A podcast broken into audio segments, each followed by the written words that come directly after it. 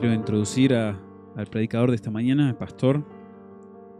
Yo conocí al pastor Jonathan Tucker en California hace varios años, ya más o menos 6, 7 años probablemente, en el seminario allí en Los Ángeles. Nos unieron varias cosas, aparte de ser tocayos. Eh, teníamos un, bueno, una crianza algo similar. Jonathan nació en España siendo hijo de misionero y se crió allí en Sevilla.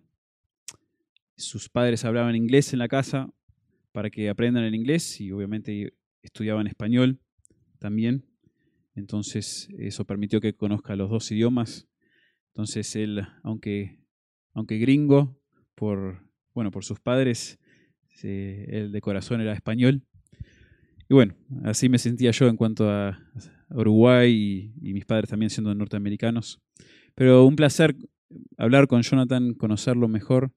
Eh, ayer, de hecho, fuimos juntos hasta Cañuelas y charlábamos y recordábamos muchas cosas. Y fue lindo porque esta semana pasada fue intensa con, los, con las enseñanzas de consejería. Y aunque podíamos charlar, eh, quizás la charla más linda fue ayer en el auto, yendo a Cañuelas, volviendo. Y bueno, es obvio que el Señor ha hecho una obra hermosa en Jonathan, antes de hacer una obra por medio de él. Eh, el Señor lo ha salvado de una manera muy, muy preciosa y, es muy lindo escucharlo hablar sencillamente, a veces en, en conversaciones y ver su corazón por las personas, por el ministerio. Le encantan las misiones. Él está en Estados Unidos, pero está en una zona de Estados Unidos, de Texas, que es muy seco, nadie quiere vivir allí, nadie, los misioneros no quieren ni tocar ese lugar, porque por lo feo que es y lo seco y lo, caluroso y los peligros que hay. Entonces él se ve como en un campo misionero em, y el Señor lo está usando allí, la, iglesia está creciendo, gracias a Dios. Bueno, yo lo aprecio mucho a Jonathan, sé que Alejandro también, y es un privilegio tenerte, Jonathan, esta mañana. Em, escuchar tu amor por, por el Señor y por las ovejas. Verlo a Jonathan predicar ayer, estábamos allá en un, en un campamento en, Cañuelas, hacía un frío, mucho frío y estaban todos bien abrigados, menos yo y él. no sabíamos que iba a ser tanto frío, ni que íbamos a estar medio prácticamente al aire libre, se sentía. Y Jonathan seguía predicando, le dio dos horas con toda y fue un placer escucharle. Y bueno, eh, ese es el compromiso que él tiene con el Señor, con la palabra y, bueno, un reflejo de la gracia de Dios en su vida, realmente. Entonces, Jonathan, te invitamos a venir y compartirnos la palabra.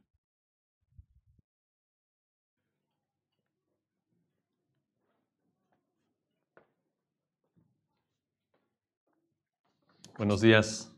Yo también tengo mucho respeto y cariño tanto para Jonathan como para Pastor Alejandro son realmente gente que yo admiro mucho, su dedicación, su excelencia, y es un honor para mí poder venir. Les traigo un saludo caludo de un, saludo cálido de, de mi iglesia en, ahí en Texas. Ellos les mandan saludos y les estaré llevando noticias de ustedes para que oren. Y pues es una bendición. Vamos a empezar con una palabra de, de oración en esta mañana.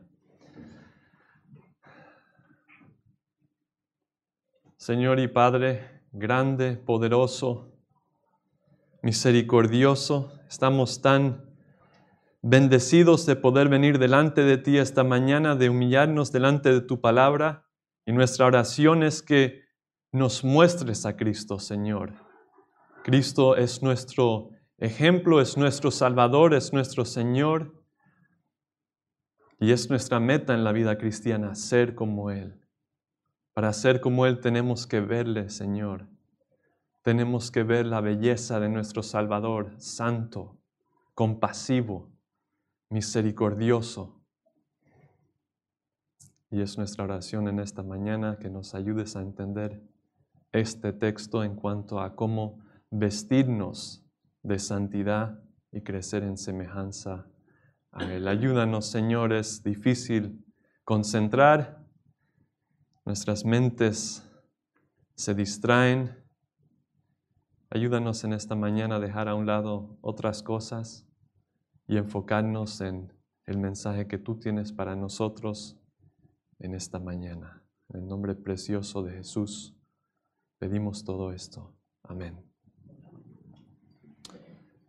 Hoy vamos a estar viendo Colosenses 3 del 15 al 17, si quieren abrir sus Biblias a ese pasaje.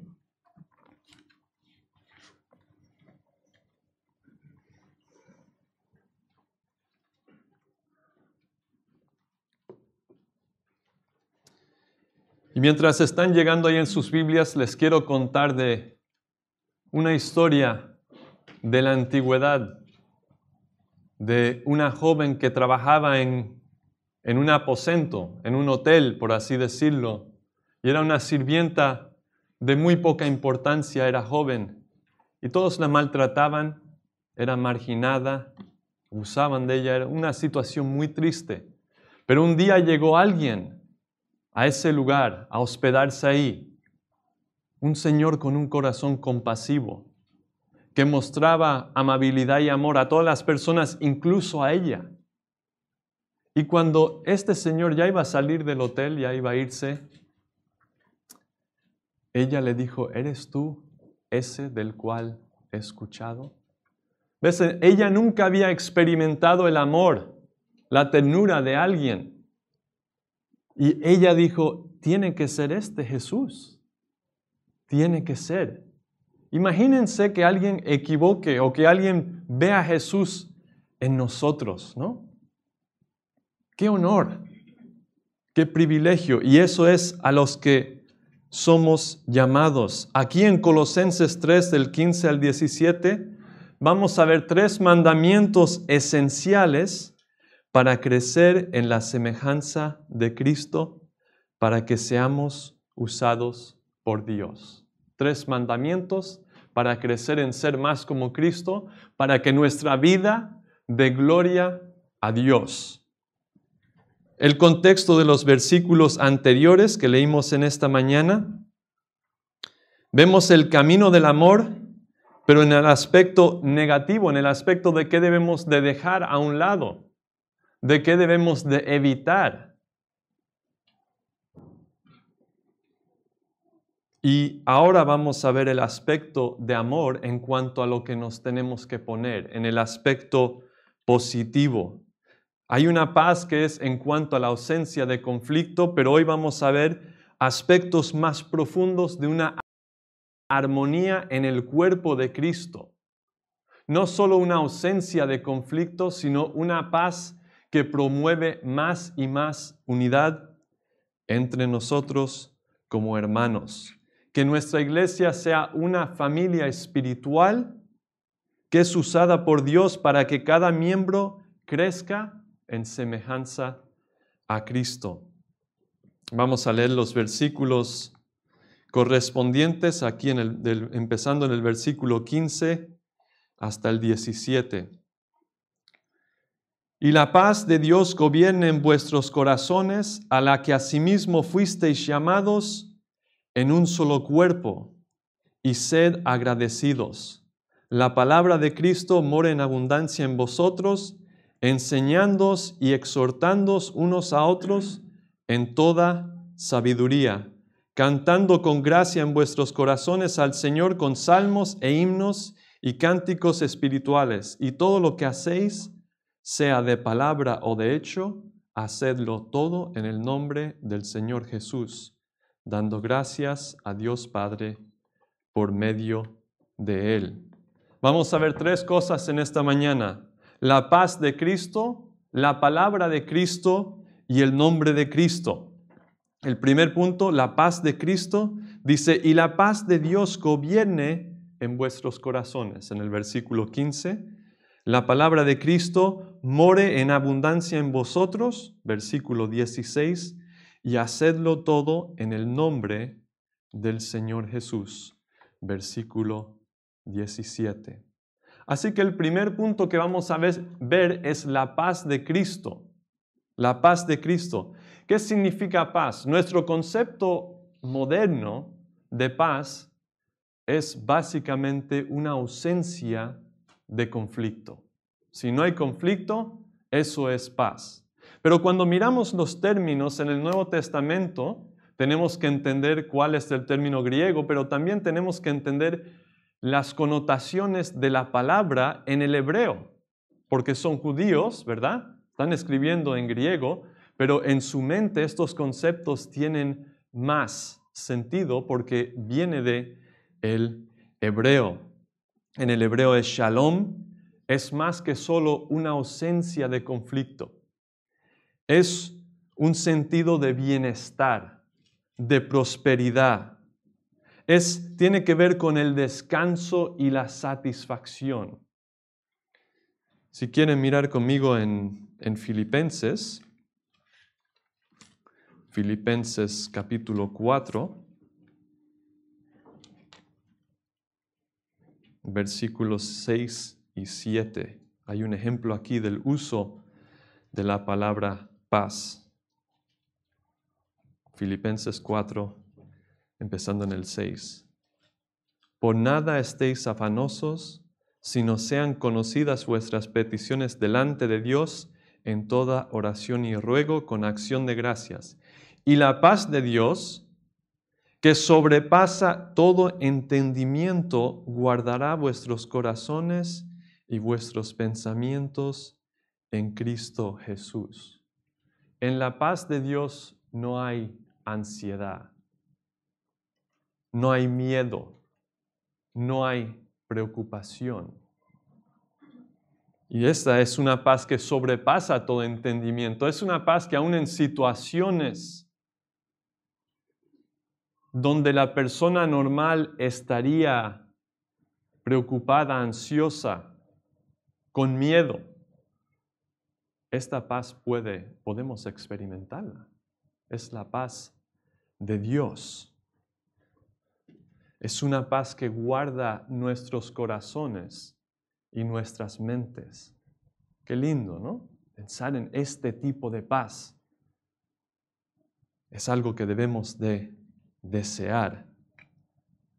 Un comentarista, Maker, dice, el cristiano tiene un derecho a esta paz.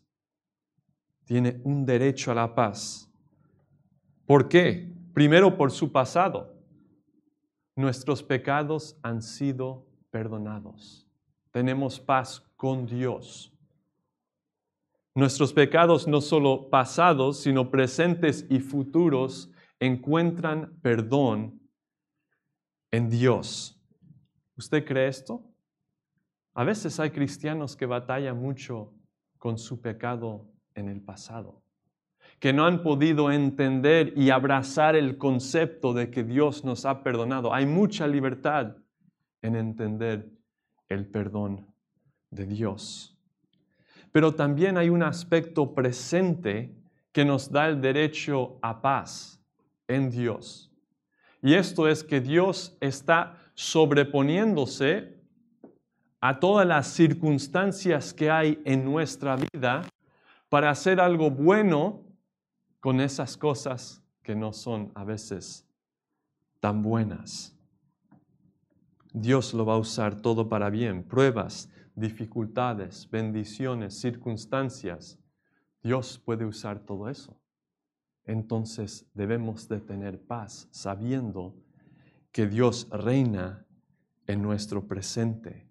Y también hay un aspecto del futuro que nos da el derecho a paz. Y esto es que no hay separación futura de Cristo. No hay nada que nos pueda separar del amor de Dios. Así que el cristiano tiene un derecho a paz. Y esta paz es la paz de Dios. Nuestras versiones dicen de Dios, hay otras versiones que dicen de Cristo. La diferencia no tiene ninguna implicación en lo que estamos viendo. Es una paz que es de Cristo, es de Dios, proviene de Él. Él lo compró por nosotros en la cruz. Cristo compró esa paz y le costó su vida, le costó su sangre, le costó todo. Y no solo es Cristo el que compra nuestra paz, sino Él es el que nos da la paz. Juan 14, 27 dice nuestro Señor Jesús, la paz os dejo, mi paz os doy. Yo no os la doy como el mundo la da. No se turbe vuestro corazón ni tenga miedo. Él, él nos está dando esa paz. Hay momentos cuando no buscamos la paz en Él y nuestros corazones se turban, pero Él compra esa paz y Él es el que nos la da. Y esta paz es individual, es algo personal, pero también es colectivo en la iglesia. El conflicto y la división son contrarios a la paz. Cuando en nuestra congregación tenemos paz nosotros, como individuos, también vamos a tener una paz colectiva. Y es una paz que viene de la obediencia. Es algo que tenemos que entender. La paz viene de la obediencia a Cristo. ¿Sabes que el pecado es un ladrón? El pecado nos roba de la paz que nos pertenece. El pecado es muy engañoso porque promete satisfacción que nunca nos lo da realmente, solo momentáneo, pero nos está robando de algo mucho más valioso, que es la paz. El corazón pecador es un corazón preocupado, ansioso, inquieto, perturbado. La paz viene de una conciencia limpia ante el Señor. Otro comentarista dice de esta paz, es una alegre tranquilidad causada por el conocimiento de Cristo y la comunión con Él.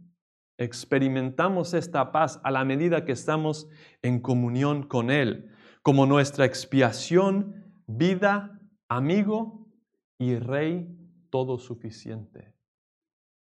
¿Quieres paz?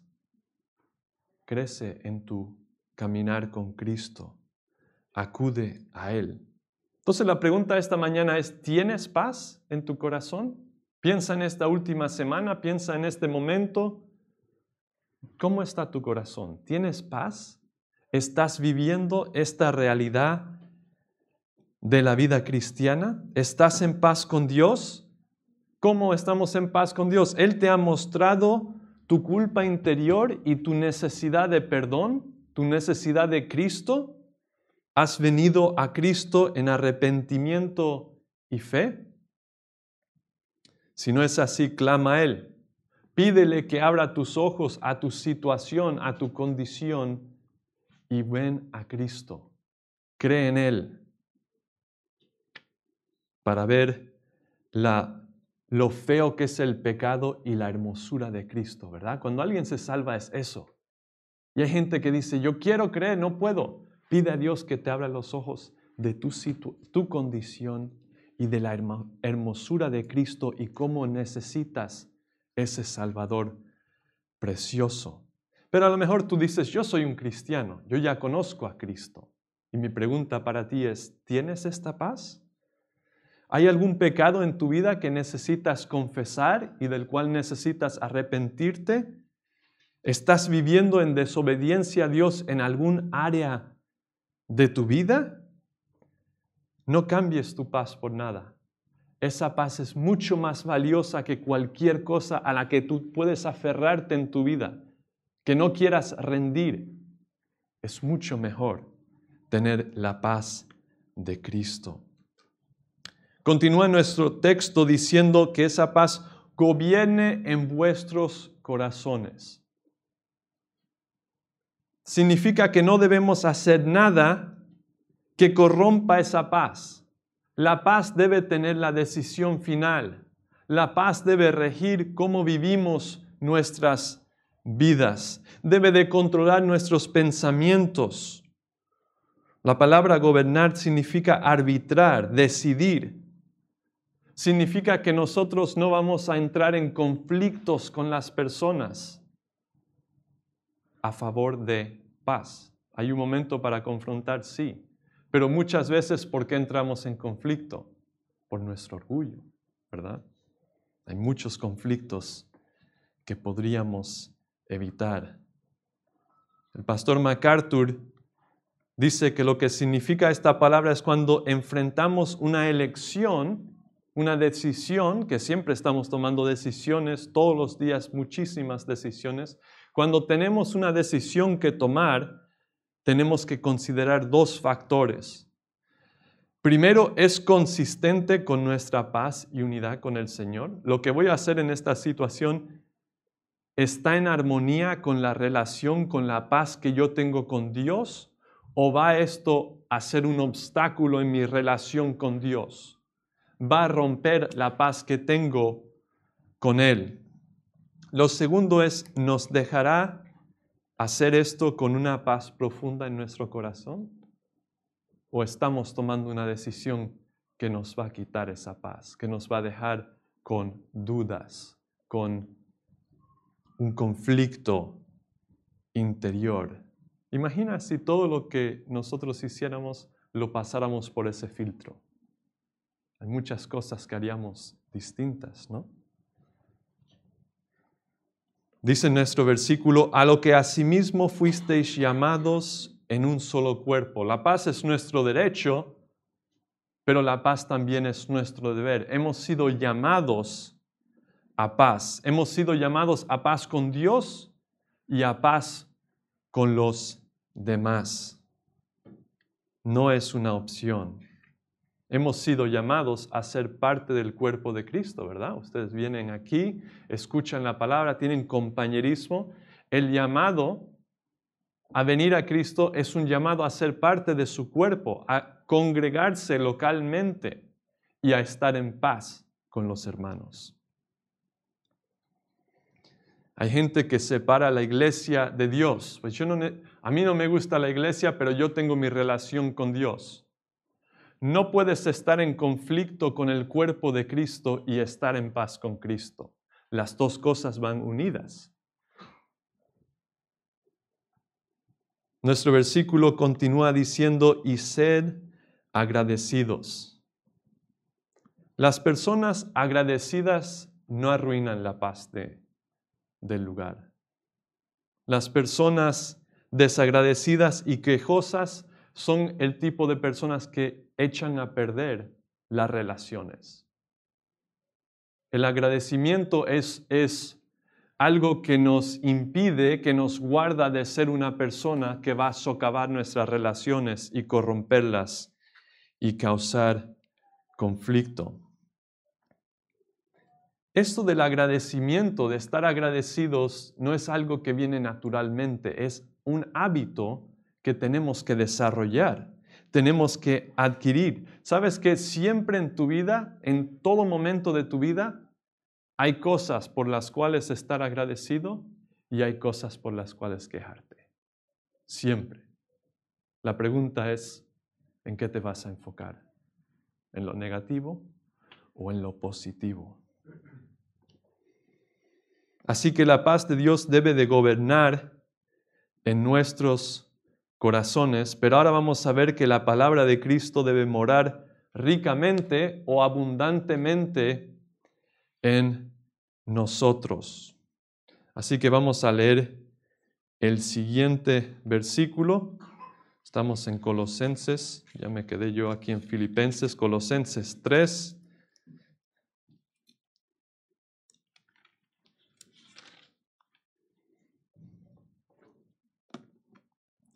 La palabra de Cristo mora en abundancia en vosotros, enseñándoos y exhortándoos unos a otros en toda sabiduría, cantando con gracia en vuestros corazones al Señor, con salmos e himnos y cánticos espirituales.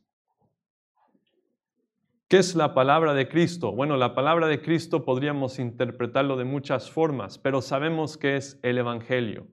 Si queremos ser específicos, la palabra de Cristo es el Evangelio o las enseñanzas de Cristo y más ampliamente toda la Biblia, todas las escrituras. Es viva y activa. La revelación de Dios es transformadora en nuestra vida. Si algún momento estamos aprendiendo de Dios y no está cambiando nuestra vida, algo está mal. No estamos entendiendo bien la Biblia. Podemos entender datos de la Biblia, pero si estamos aprendiendo de Dios, va a tener un efecto en nuestro corazón. Va a cambiarnos, nos, da, nos va a dar vida espiritual, así como el aliento de Dios dio vida al cuerpo de Adán cuando él lo había formado, la palabra de Dios debe de darnos vida en el hombre interior. Dice nuestro versículo, la palabra de Cristo, la palabra de Dios, more en abundancia en vosotros. ¿Cómo habita la palabra en nosotros? Decimos, bueno, eso, eso suena muy bonito, muy poético, pero ¿qué significa eso? ¿Cómo, cómo vamos a hacer que more la palabra de Dios en nosotros? Juan 15, 7 dice, si permanecéis en mí y mis palabras permanecen en vosotros, si permanecéis en mí, Cristo hablando, y las palabras de Cristo permanecen en nosotros. Entonces, el caminar íntimamente con el Señor, el tener comunión con Él a través de la oración, a través de su palabra, es lo que causa que su palabra more en nosotros. Estamos en comunión con Él y al dar tiempo, al pasar tiempo con Él, nuestra relación con Él crece, nosotros moramos en Él y sus palabras moran en nosotros. Las relaciones dependen de tiempo, ¿no es cierto? La relación que tenemos con nuestros hijos va a, depender de cuánto tiempo pasamos con ellos, qué tipo de calidad de tiempo pasamos con ellos. La relación entre esposos necesita tiempo. Necesitamos comunicar, necesitamos estar juntos, hacer cosas juntos. Es lo mismo con el Señor. No podemos esperar que nuestra relación con Él sea íntima si no pasamos tiempo con Él. Y nuestro pasaje dice en abundancia, que more en nosotros en abundancia. Otras versiones dicen ricamente. Esto significa que la palabra de Cristo no solo va a morar en nosotros y ser de beneficio a nosotros, sino que va a producir, va a producir, va a cambiar nuestra vida y hacernos instrumentos para que Él nos use para ministrar a los corazones de otros, ¿verdad? Entonces, si yo estoy creciendo en mi caminar con Cristo y su palabra mora en mi corazón abundantemente, yo voy a tener un efecto en la gente que me rodea, en mi esposa, en mis hijos, en mis compañeros de trabajo. Va a tener un efecto porque la palabra no solo se va a quedar ahí en mí, sino que hay que llevarla a otros. Me va a impulsar a compartir con otros. Y tenemos que tener un conocimiento de cómo manejar y aplicar la palabra correctamente. El Señor, Jesús, cuando fue tentado por Satanás, citó la palabra, ¿verdad? Satanás también puede citar la palabra. La diferencia es que Satanás cita la palabra fuera de contexto y la tergiversa y la usa para cosas que son contrarias a la voluntad de Dios. Pero si nosotros entendemos cómo estudiar la palabra y cómo aplicarla, vamos a ser útiles en ser usados para ministrar a otros.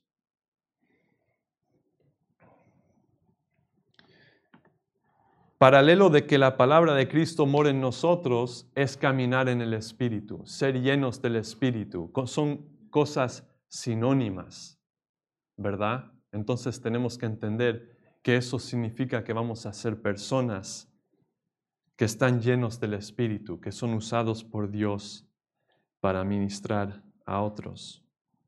Y nuestro pasaje dice que mora en abundancia enseñando y amonestando unos a otros con sabiduría. Entonces, el efecto de la palabra en nosotros va a ser que vamos a enseñar y amonestarnos unos a otros. Y a lo mejor en la mente de ustedes el ministerio corresponde al pastor. Y sí, parte de la carga del ministerio corresponde al pastor, pero no se queda ahí. En una iglesia que, que funciona de acuerdo a la palabra de Dios, va a haber un ministerio de parte del pastor y todos vamos a estar ministrando unos a otros a medida que la palabra de Cristo more en nosotros. ¿Qué es la enseñanza? Es una disposición ordenada de la verdad y una comunicación efectiva de la misma. Enseñar es compartir la verdad de Dios.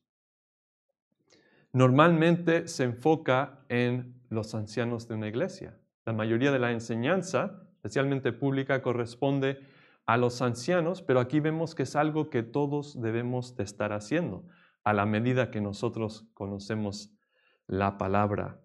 Aquí es más informal y está hablando de impartir la verdad. Y tú dices, bueno, yo no sé si yo puedo dar una clase o predicar. No estamos hablando de eso, estamos hablando de compartir la palabra. Todos ustedes tienen conversaciones, ¿verdad? Y un hermano o una hermana le va a compartir algo y tú puedes animarlos, tú puedes compartirle algo que el Señor te ha enseñado a ti de la palabra y de eso estamos hablando en cuanto a la enseñanza. También hay otra palabra aquí que dice amonestar. Amonestar. Y es una advertencia fuerte de las consecuencias del comportamiento. Entonces hay momentos cuando vamos a ver un hermano o una hermana que va en una dirección que no es buena o que está en pecado y hay que dar una advertencia. El amor y la lealtad a Cristo nos pide que les digamos, oye, reconsidera qué estás haciendo, este camino que estás tomando, esta decisión que estás tomando no es buena. Te va a alejar de Dios, te va a alejar de Cristo. Considera lo que estás haciendo, considera las consecuencias de tu decisión. Y tú puedes decir, bueno, eso requiere mucha valentía. Sí, y también requiere relaciones. Requiere relaciones fuertes. Porque no a cualquiera le vamos a dar una palabra de corrección o amonestación si no tenemos una relación donde ellos saben que nosotros les amamos. Entonces, por eso hay momentos de compañerismo, eventos que hace la iglesia y no solo es venir y escuchar la palabra, porque tiene que haber unas relaciones fuertes donde nosotros no solo podamos hablar de esta forma, pero sepamos qué está pasando en la vida de los demás, porque si no sabemos qué vamos a amonestar, si no, no sabemos qué están pasando en su vida. Entonces, eso es un requisito y es parte de ser un miembro en la iglesia de Cristo. Pero tanto la enseñanza como la amonestación que provienen de la palabra de Cristo deben de ser llevados a cabo en sabiduría. En sabiduría. Hay que tener mucha sabiduría en ministrar a los demás tenemos que tener un discernimiento de la situación de la persona, ¿verdad? Piensan en el libro de Job, los amigos de Job, sus consejeros, dijeron cosas, muchas cosas que eran verdad, si lees todos esos capítulos, pero se lo estaban diciendo a la persona equivocada habían tomado una decisión de en qué situación estaba Job y estaban aconsejándole ahí, pero estaban equivocados. ¿Por qué? No lo hicieron con sabiduría. No entendieron bien la situación de su amigo. Entonces tenemos que hacer este ministerio con discernimiento, con cuidado, en sabiduría. Y tenemos que entender correctamente la palabra de Dios. ¿Cuánto daño nos ha hecho por gente que con buenas intenciones tomó pasajes de la palabra y trató de ayudar a una persona, pero los usó incorrectamente y llegó a una conclusión no bíblica. Acabaron aconsejando que la persona hiciera lo contrario de lo que Dios quería que hicieran porque no entendieron bien la palabra. Necesitamos sabiduría.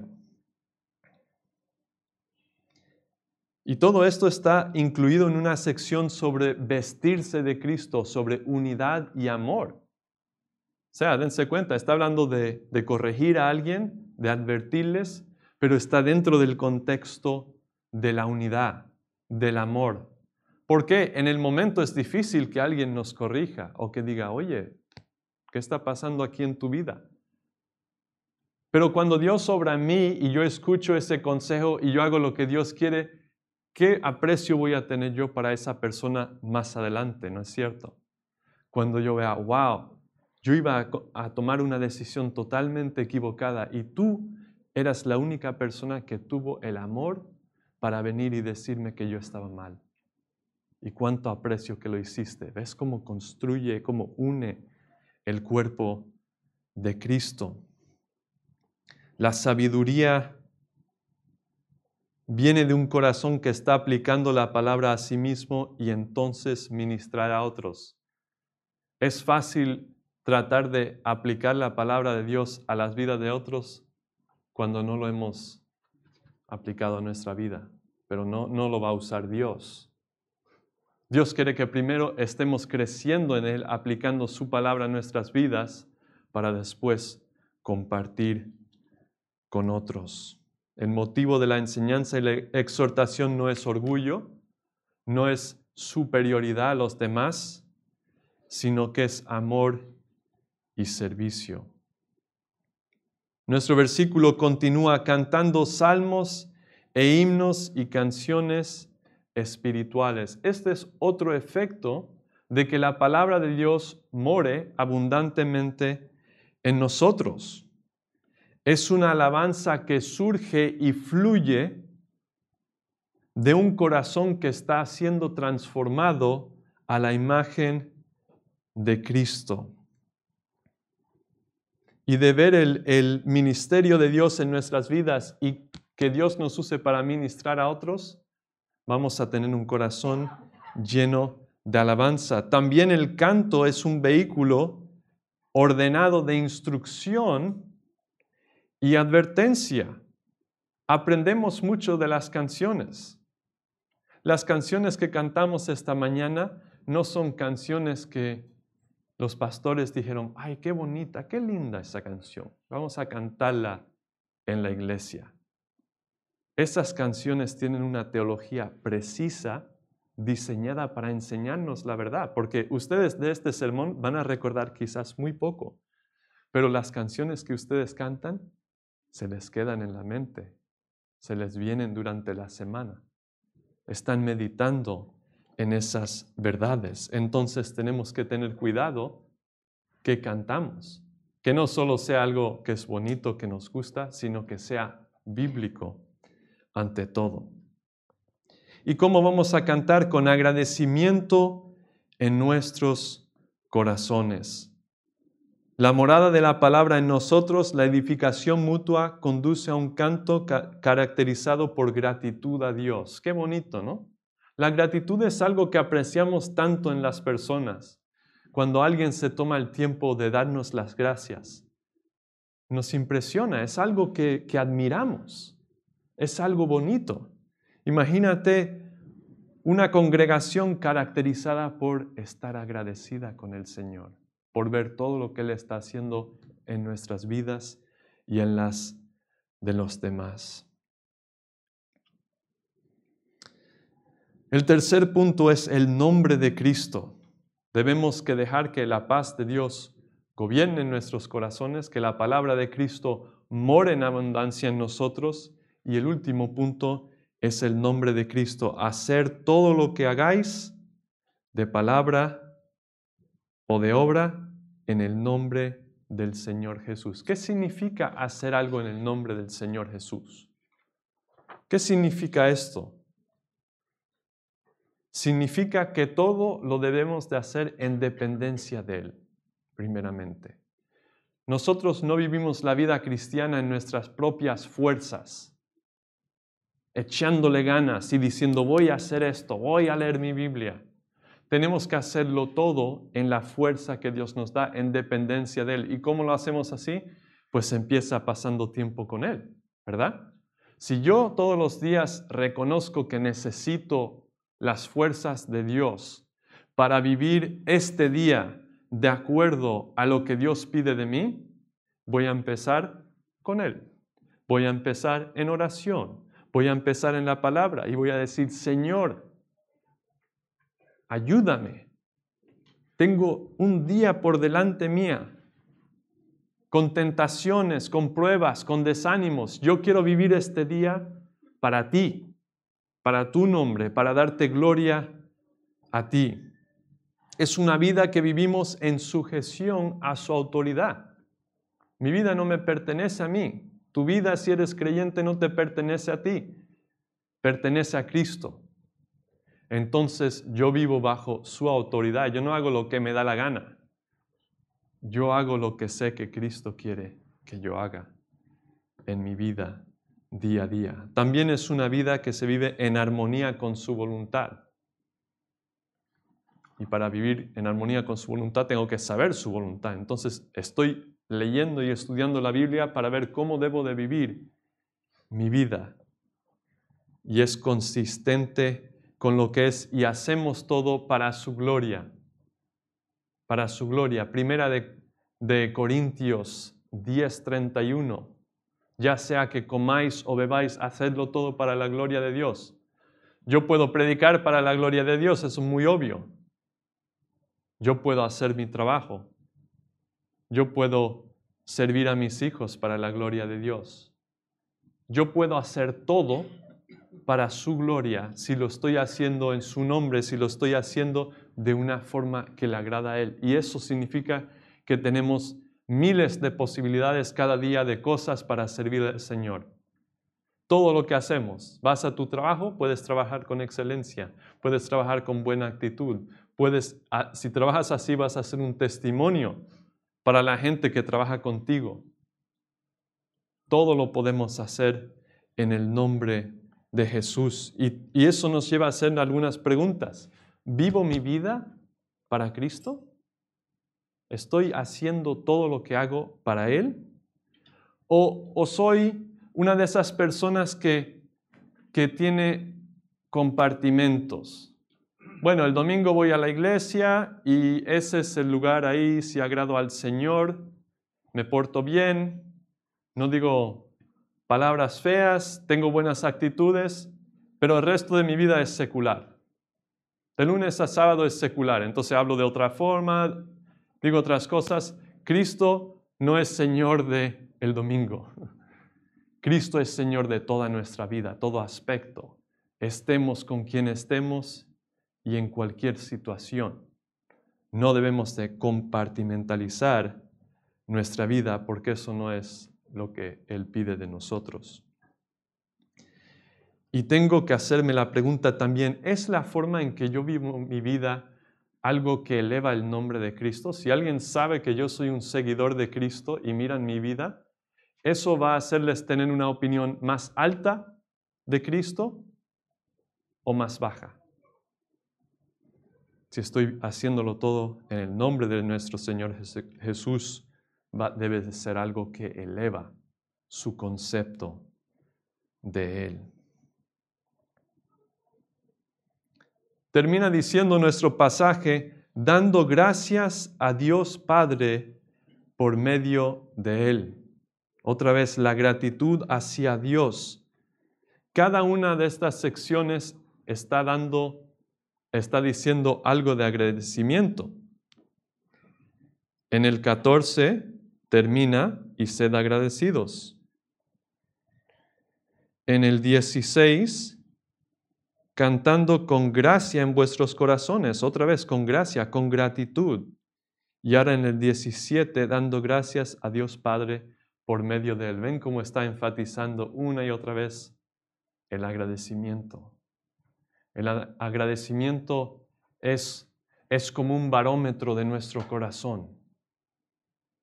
La palabra dice que hagamos todo sin quejarnos, sin murmurar. ¿Por qué? Porque si nosotros no tenemos un corazón agradecido, tenemos un corazón que no está satisfecho con Dios. Tenemos un corazón que, que está diciendo, Dios, yo merezco mejor de lo que tú me has dado. Hay cosas en mi vida que tú no has puesto correctamente. Y eso es un lugar muy peligroso. Estar culpando a Dios por nuestra situación es algo que no debemos nunca de hacer, porque muestra que nosotros tenemos un alto concepto de nosotros mismos y un concepto pequeño de Dios. La perspectiva correcta es yo soy un pecador que merece el infierno y si cada día de mi vida en esta tierra todo va mal, aún así podría estar agradecido porque aún así es peor de lo que yo merezco, es mejor de lo que yo merezco, que es el infierno eterno. Esa es la perspectiva que el cristiano debe de tener. Nuestra gratitud debe de impulsarnos a vivir la vida para Cristo. Muchas veces vivimos la vida cristiana y llegamos a un punto de hacerlo por obligación, por deber. Eh, ah, no es así como Dios ha diseñado que vivamos la vida cristiana. Debemos de vivir la vida cristiana con gozo y con agradecimiento a Él.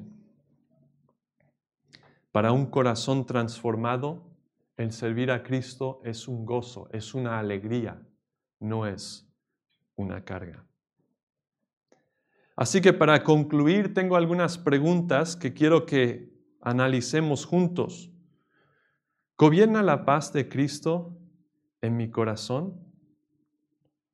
¿Mora su palabra en abundancia en ti? ¿Haces todo en su nombre? ¿Vives para Él?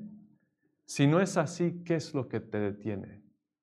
¿Cuál es el obstáculo que no te permite vivir así? ¿O que tú estás valorando? ¿Qué es lo que tú estás valorando más de lo que valoras vivir para Cristo? Tenemos que identificar eso. Y otra pregunta es, ¿qué puedes hacer en esta semana para acercarte al Señor? ¿Qué pasos prácticos puedes tomar tú para crecer en esta área de tu vida? Y lo primero que yo diría es, mira los medios de gracia, medios comunes de gracia, oración, consumir la palabra, yo digo consumir porque leer no me gusta, consumir la palabra, ingerir la palabra y compañerismo. Esas son las tres cosas básicas. Entonces, oración. ¿Horas? ¿Horas de verdad? Es fácil solo pasar un tiempo, repetir siempre casi lo mismo, pero orar de verdad es difícil. Ponernos con el Señor a comunicar hasta que ya se nos acaban las, oraciones instantáneas y estamos compartiendo nuestro corazón al Señor y estamos pasando un tiempo delante de Él, eso cuesta, tiene que ser una prioridad si, si va a ser algo que nos beneficia, que es un medio de gracia para nosotros. Así que quizás esa es una área que tienes que, que trabajar. ¿Qué tal la palabra? Es muy fácil entrar en la rutina de agarrar la Biblia, leer un capítulo, dos capítulos, no me acuerdo muy bien lo que leí y ya sigo mi camino.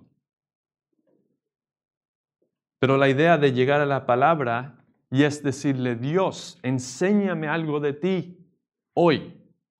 Es como agarrar la Biblia y exprimir algo que yo puedo tomar y ir con la palabra dentro de mí, aprender algo de Dios, algo de mí, algo del pecado que yo puedo usar hoy, nutrirme de ella.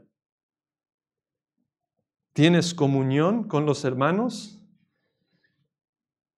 Ah, sí, pues voy a la iglesia, hablo con los hermanos, tenemos buena amistad.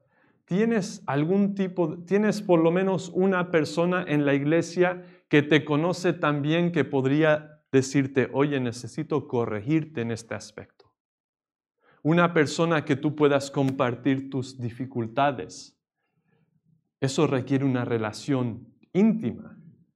Y eso no es algo que, que hacemos naturalmente. Tendemos a mantener una distancia ya sea porque queremos protegernos o porque no queremos que la gente nos conozca. Mira, aquí todos somos pecadores, aquí todos tenemos problemas, desánimos, luchas, Y tenemos que entender que no venimos todos a ser perfectos, ¿verdad? La iglesia no va a funcionar así cuando tenemos la idea de aquí todos son perfectos y yo voy a poner una fachada de que yo también lo soy. Tenemos que tener relaciones donde podamos abrirnos y compartir y pedir, oye, ora por mí, esta semana me está costando esto o estoy teniendo dificultad con esta preocupación.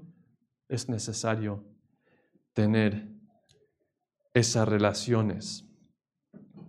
Y volviendo a la palabra, tenemos que aplicar la palabra. Debemos de tener siempre al menos una área de nuestra vida que estamos trabajando. A lo mejor es un, hábito pecaminoso que estamos tratando de dejar, pero a lo mejor es, oye, escuché un sermón sobre el matrimonio y el Espíritu me dio convicción de que yo no amo bastante a mi esposa, de que yo tengo que crecer en este aspecto.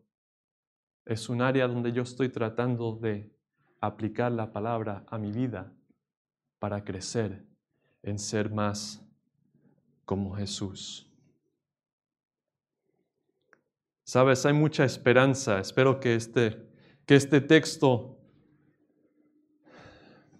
no te, no te desanime porque hay mucha esperanza, porque sabes que Dios tiene una meta para tu vida y es hacerte más como Cristo. Y Él está usando todo para trabajar en eso.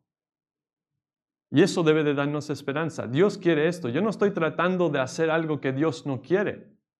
¿Crees que cuando tú le pides ayuda a Dios, Dios está como, uy, bueno, te voy a dar, pero poquito? No, Él quiere ayudarnos. Él está esperando que nosotros pidamos de Él porque Él quiere vernos crecer en ser más como Cristo y está más que dispuesto a ayudarnos en ese proceso. Que Dios obre en nuestras vidas, que nos haga cada uno de nosotros más como el Señor Jesucristo, para que podamos ser una luz en este mundo oscuro. Oremos. Señor y Padre, damos gracias por Jesús, por su paz, por su palabra, por su nombre. Señor Jesús, queremos ser más como tú. Queremos que obres en nuestras vidas, que nos des convicción de pecado. No nos dejes nunca estar satisfechos, Señor. Complacientes de que ya, ya he crecido en el Señor, mi vida no está tan mal, estoy bien. No, que como Pablo prosigamos, que nos esforcemos para alcanzar la meta de ser más y más como tú y ser usados por ti en glorificar tu nombre. Tu nombre lo pedimos todo. Amén.